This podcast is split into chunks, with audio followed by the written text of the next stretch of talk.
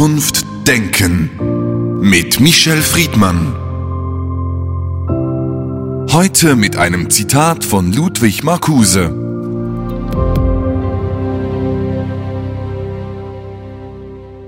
Es ist immer die Leistung, die bestimmt, wer zur Elite zählt. Michel Friedmann, Eliten sind in der Regel nicht eine Mehrheit, sondern eine Minderheit und oft diktiert diese Minderheit die Mehrheit etwas vor. Ein Paradox in einer modernen Gesellschaft. Also wenn man Gesellschaft an sich sieht, dann ist ja Elite erstmal soziologisch nichts anderes. Jedenfalls wird es im Grundgedanken so behandelt wie eine Gruppierung, in der es dann auch Gruppenführungen, Hierarchien gibt. Die einen kommen in die Elitenfunktionen, weil sie mehr leisten, die anderen aber, weil sie bessere Beziehungen haben, die dritten, weil sie intrigieren können, die vierten, man weiß gar nicht warum, weil es keine besseren gibt. Aber erst einmal braucht es für die Elite eine Gruppe. Und in dieser Gruppe gibt es äh, immer erst einmal auch eine undefinierte Masse, das nennt man die Mehrheit. Und das ist das Interessante, die Elite und die Masse unterscheiden sich erst einmal darin, dass es eine Quantität qualitative Unterscheidung gibt. Ähm, Mitglieder der Elite leben aber auch mit einem großen Missverständnis. Sie glauben, sie seien mehr klüger, wichtiger, bedeutsamer, gebildeter als diese in Anführungsstrichen Masse, der Durchschnitt. Ihr Synonym für Elite, weil sie sich quantifiziert in einer kleinen Gruppe gegenüber der großen und das auch oft mit Macht bewegen, ist, dass sie sich dann, je länger sie in der Elite sind, tatsächlich einbilden, sie seien überdurchschnittlich.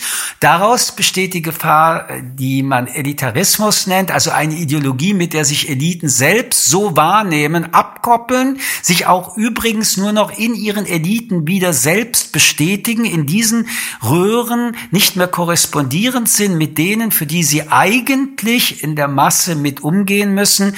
Und wenn sie das im politischen sich vorstellen, entsteht daraus das, was dann totalitäre Selbstvorstellung zu nennen ist. Kritiklosigkeit, man weiß alles besser, die anderen sind die Dümmeren, dann wird Elite hochgefährlich. Das gilt, selbe gilt, das will ich nur sagen, mittlerweile auch für die großen Aktiengesellschaften, die teilweise, wir haben nicht mehr als 100, die es sind, dann ökonomisch jedenfalls die Welt beherrschen. Eliten, Sie haben es jetzt ausführlich beschrieben, sind oft negativ konnotiert. Gibt es denn positiv konnotierte Eliten? Aber natürlich, also äh, Elite bedeutet auch Verantwortung übernehmen, bedeutet überdurchschnittlich leisten, wie Marcuse gesagt hat.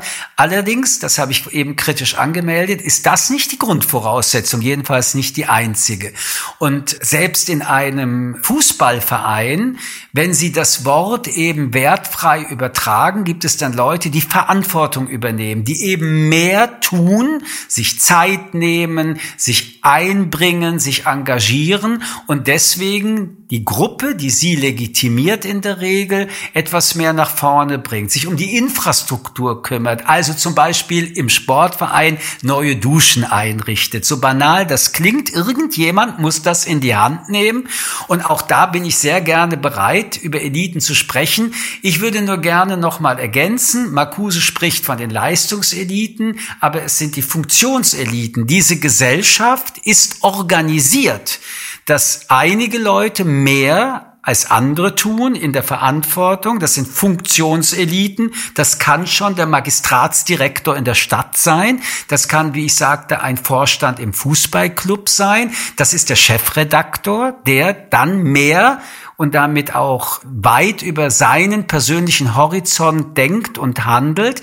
Aber da muss man noch einmal sagen, die ökonomischen Eliten sind diejenigen, die, äh, was die Macht angeht, mit den politischen die höchsten Konsequenzen äh, tragen für ihr Handeln. Ich will aber nur eine Elite auch noch nennen, jedenfalls in demokratischen Rechtsstaaten. Das ist die juristische Elite. Also das äh, Bundesverfassungsgericht in Deutschland ist eigentlich, was Elite angeht, der Höhepunkt an konzentrierter Macht bei ganz wenigen Menschen und deren Entscheidungen trifft alle. Auch übrigens andere Eliten wie Regierungen und Parlament. Das ist jetzt ein schlechtes Beispiel für die nächste Frage, so legitim und berechtigt es ist. Und es ist vielleicht auch eine Ausnahmeelite, die juristische oder die Gerichtsbarkeitselite. Aber eines, was mit vielen Eliten einhergeht, ist, dass sie Privilegien hat. Und diese Privilegien sind ja das, was viele Menschen mit Argwohn, auch mit Misstrauen betrachten.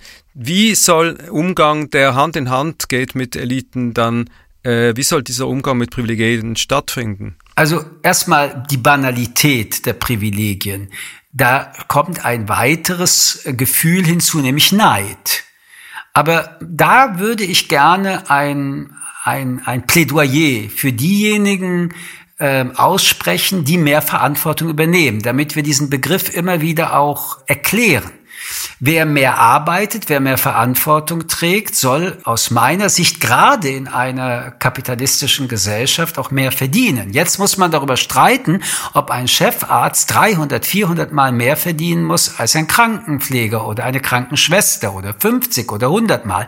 Das ist dann wieder eine Frage der Verhandlung und der Diskussion. Im privilegierten Sinne möchte ich eigentlich auf einer anderen Ebene nochmal kommen, nämlich dass Eliten im 21. Jahrhundert permeabler geworden sind. Ich komme wieder auf die Ökonomie. Im 21. Jahrhundert erkennen wir, dass auf ökonomischer Ebene beispielsweise Start-ups, besonders im IT-Bereich, neue Elitenbildungen schaffen, wie wir sie bisher noch nicht kannten. Also nicht mehr das Familienvermögen, Generation zu Generation, sondern Investments wie Crowdfunding bis zu Investoren Investoren- und Börseneinführungen verändern das Selbstverständnis und übrigens auch Abstiege von Elitenfirmen und deren Repräsentanten. Was mir wichtig ist zu sagen, der Wechsel der Elite kann sich still und leise entwickeln, aber auch durch revolutionäre Prozesse, wo ganze Eliten in Revolutionen oder Krieg verschwinden oder, das ist familiär ganz spannend, wo die dritte und vierte Generation alle Privilegien verlieren, weil sie mit der Verantwortung, die ihr übertragen wurde, nicht umgehen können. Nur, für mich ist eigentlich die entscheidende Frage, wenn wir über Eliten reden, der Zugang zu den Voraussetzungen, um die Instrumente in die Hand zu bekommen, das, was wir mit mehr Verantwortung und ähnliches ansprechen, überhaupt ausbilden zu können. Nehmen wir den Zugang von unten, um mit diesem Bild zu sprechen, weil es gibt diese anderen Bilder, wir schauen immer auf die Eliten hoch. Flüchtlinge, Arbeiterfamilien, da ist die große Emanzipation die Herausforderung der modernen Gesellschaft besonders wichtig, da aber Eliten jedenfalls in Europa erst recht in Bildung und Ökonomie ihre Klassenzugehörigkeit vererben und in, hinter Mauern verbergen, sind die korrespondierenden Rohren meist verstopft. In Frankreich hat übrigens interessanterweise Macron, der aus diesen Elite-Hochschulen wie ENA kam, diese dann mit äh, erst einmal äh, abgeschafft. Aber natürlich ist Klassenzugehörigkeit, Geld und Bildung sind die großen Voraussetzungen, die Eingangstüren um in der Elitenpermeabilität eine gerechtere Gesellschaft herzustellen. Interessant ist ja, dass wir dann einzelne Erfolgsgeschichten, wenn das so Leute sind, ah, bei denen hätten wir ja nie gedacht, mit dem Background, das sie schaffen, zu Erfolgsgeschichten hochjazzen, um genau zu vertuschen, dass es die Ausnahme bleibt. Also, die einzige Möglichkeit, dies mittel- und langfristig zu verändern, ist Bildungsgerechtigkeit. Sie sehen es bei BioNTech. Eigentlich hat man so am Anfang in Deutschland immer gesagt, mein Gott, Leute mit türkischen Wurzeln haben das geschafft bei BioNTech. Der Blick bleibt also, ist das eine typische Erfolgsgeschichte oder nicht? Und da sind wir obwohl unser Bewusstsein dies seit Jahrzehnten in den modernen demokratischen Gesellschaften weiß, weit hinter den Ansprüchen, ohne dass Kinder unabhängig ihrer Biografie die beste Bildung bekommt, wie jeder, der so eine Bildung qua Biografie bekommt, ist die Frage der Elitenpermeabilität sehr stark von Heuchelei und Doppelmoral begleitet. Sie haben jetzt gerade nochmals zum Schluss die Bildungselite angesprochen, die da sehr wichtig ist, ein positives Beispiel ist. Vorhin haben wir noch kurz gesprochen über die Wirtschaft, über die Elitenbildung in der Wirtschaft. Wie steht denn das Verhältnis von Elite und Kontrolle? Ist es in einem gesunden Verhältnis oder stimmt der Eindruck, den man ja immer wieder hört, ja, die da oben werden nicht kontrolliert, aber wir da unten ja, wenn man jetzt mal diese Hierarchie nehmen möchte? Also dieses Bild stimmt vorne nicht, hinten nicht, oben nicht, unten nicht, aber die Frage ist hochberechtigt.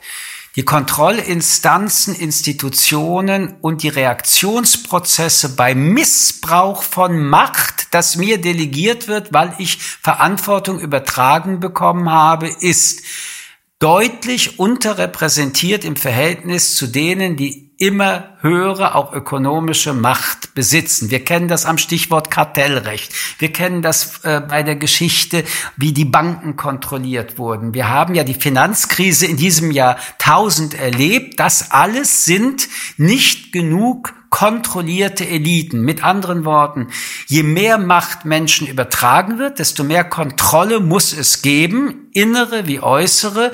Und in der Demokratie bedeutet das die Kontrolle des Parlaments gegenüber der Regierung, die Kontrolle der äh, Rechtsinstitutionen gegenüber alle Institutionen und der Bevölkerung gegenüber denjenigen, die man Macht auf Zeit gegeben hat. In der Ökonomie regiert da eine Konstruktion, die ihre Frage negativ beantworten lassen muss. Da gibt es einen Aufsichtsrat, da bemühen sich einige, aber deren Beziehung zu den Vorständen, die sie selbst ja bestimmen, ist nicht geprägt von einer High Alert Geschichte und die Aktionärsgesellschaft will eigentlich auch nur eine egoistische Dividendenausstattung oder eine Erhöhung des Kurses.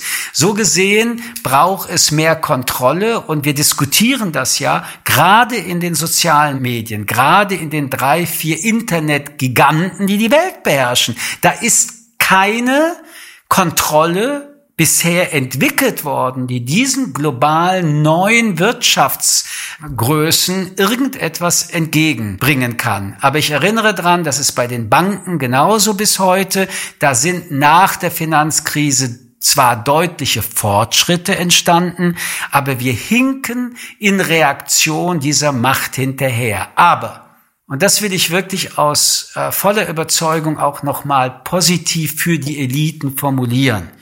Die meisten Menschen, die eine zusätzliche Verantwortung übernommen haben oder sich mehr anstrengen, wie zum Beispiel in Forschung oder anderswo, die meisten Menschen werden dem Anspruch, soweit Menschen das können, eher gerecht als nicht. Und deswegen funktioniert unser Vertrauensverhältnis in unseren Gesellschaften im Großen und Ganzen besser, als die vielen Ausnahmen eigentlich erwarten lassen.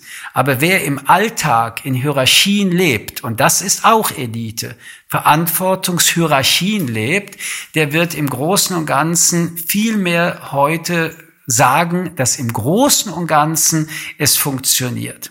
Sie selbst sind Philosoph. Die Philosophie selbst ist oft elitär geworden vielleicht.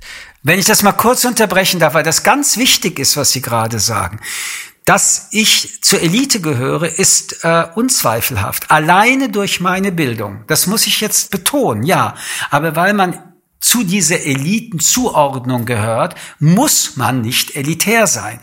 Wenn man elitär wird, verliert man eigentlich den Geist der Elite, nämlich dass das ein Geschenk ist, dass man sich auch miterarbeitet, aber dass es überhaupt keinen Grund zur Selbstüberhöhung, zur Selbst Vergewisserung gibt, man sei mehr als andere. Und das ist elitär. Wenn der Mensch in sich selbst sich definiert im Verhältnis zu anderen, er sei mehr. Elite sein heißt nicht, ich bin mehr, sondern die Funktion verlangt von mir mehr ab. Und wenn ich das bediene, dann habe ich diesen Anspruch erfüllt, aber ich als Person bin bei Gott nicht mehr als welcher Mensch auch immer auf der Erde und kein Mensch auf dieser Erde ist übrigens mehr als ich. Genau, eine wichtige Differenzierung, weil oft Eliten auch äh, dazu führen, dass etwas elitär werden kann. Allerdings kann man das Gegenteil auch beeinflussen. Dennoch wollte ich fragen, der philosophische Diskurs, die Philosophie generell, die ja so weitreichenden Einfluss auf die Zukunft auch hat, hat eine ist eine Elite, Elite für sich selbst. Ist das wichtig? Ist das richtig oder sollte sie sich mehr öffnen? Ah, sie sollte sich natürlich öffnen. Sie ist doch nicht für sich selbst geschaffen, damit sie sich in der eigenen äh, Blase bewegt. Und das ist, glaube ich, das Thema, das wir bei den Eliten immer wieder äh, ansprechen müssen. Und deswegen war es wichtig, noch mal über elitär zu reden. Ich auch mit dem, was mich ausmacht, kann nur und muss nur wirken mit anderen Menschen. Und es ist ein Thema überhaupt der Wissenschaften und da hat Corona ja schon noch mal einen Push gegeben, jedenfalls in den Naturwissenschaften, aber das gilt für die Geisteswissenschaften sowieso, nicht zu glauben, die anderen oder das, was wir Masse nennen können, mich nicht verstehen. Wenn mich ein Mensch nicht verstehen kann, dann liegt es an mir und nie an dem Menschen. Wenn ich tatsächlich durch Begabung, durch Wissen, durch Verantwortung, durch Üben mehr kann, dann muss ich auch die Kommunikation mehr können. Wenn ich nicht jedem Menschen etwas erklären kann, dann habe ich meine Hausaufgaben nicht gemacht. Und so gesehen haben sich viele Mitglieder von Eliten, auch in der Ökonomie, auch in der Politik, mit so einer Art Elitensprache unter sich zwar verständlich kodiert und gleichzeitig aber die Abgrenzung zu allen anderen geschaffen und mit aber der Erfahrung, ja, mich versteht keiner, gleichzeitig die Selbstbestätigung, weil ich so toll bin. Error im System. Ich werde nicht verstanden, weil ich so toll bin, sondern eigentlich, weil ich nicht toll bin. Ich muss mich erklären. Auch das ist eine ganz große Leistung eines jeden Menschen, erst recht von Menschen, die der Elite angehören wollen. Menschen, die einer Elite angehören wollen oder angehören, sollen mehr Verantwortung tragen, sich auch besser mitteilen, kommunizieren. Sie haben das gerade erwähnt. Wenn wir ein wenig in die Zukunft blicken, so in die utopische Zukunft. Eliten hat es immer gegeben, wird es vermutlich auch immer geben. Was wäre die Utopie für die Eliten der Zukunft? Naja, die Utopie wäre, dass der Satz, wir sind alle gleich, sich in dem Alltag so ausbreitet im soziologisch-gesellschaftlichen, dass die Verantwortungen so verteilt werden, dass man eigentlich niemanden mehr bräuchte. Aber soziale Ordnungen das Wort sagt es schon, verlangt gewisse Ordnungen, die immer wieder neu verhandelt werden können. Das sind die Regeln. Und dann gibt es in diesen Ordnungen auch Leute, die sagen, okay, ich gehe noch einen Schritt weiter. Ich mache noch mehr. Wir haben das alles schon diskutiert. Wenn es eine Zukunft der Elite geben sollte, die ich als ethisch nachvollziehbar, begründbar halte, dann nur unter der Prämisse, dass jeder und jede durch die Ausbildung, die sie bekommen hat, die Möglichkeit hat, von den Instrumenten sich hinzustellen, zu sagen, ich kann es auch. Und dass die Differenzierung der Privilegien derjenigen, die schon in dem Elitenkreislauf sind, dadurch durchbrochen werden. Es soll immer der Beste und die Beste für die jeweilige Verantwortungsfunktion in Frage kommen. Das setzt voraus, dass jedes Kind, jeder Mensch die Instrumente angeboten bekommt, um der oder die Beste zu werden und wer oder was es dann am Ende ist. Das sind dann Ergebnisse, die im Wettbewerb dann verhandelt werden müssen. Nur, wenn nach wie vor viele Kinder, viel zu viele Kinder dort stecken bleiben, wo sie aus ihrer Familienbiografie hingeordert werden, um dann später in dem Arbeitsmarkt der Elite erst gar nicht aufpoppen zu können, dann ist das sehr ähnlich wie bei der Frage der Frauen. Wenn man Mädchen als kleine Kinder von vor Jahrzehnten teilweise auch noch heute, a priori nicht zubilligt, sie hätten dieselben Voraussetzungen wie Jungs, dann schafft man eins. Die Jungs holen sich keine Konkurrenz, wenn sie Männer werden, weil die Frauen schlechter ausgebildet waren. Das ist dann schon eine Verteilungsfrage. Und an dieser Verteilungsfrage haben sich Eliten jedenfalls bis in die Gegenwart sehr gut verstanden zu schützen, eine Elite der Zukunft, der Utopie ist eine, wo der Zugriff für alle genauso ermöglicht wird. Michel Friedmann, vielen Dank für das Gespräch. Sehr gerne. Zukunft Denken mit Michel Friedmann. Ein Podcast des jüdischen Wochenmagazins Tachles.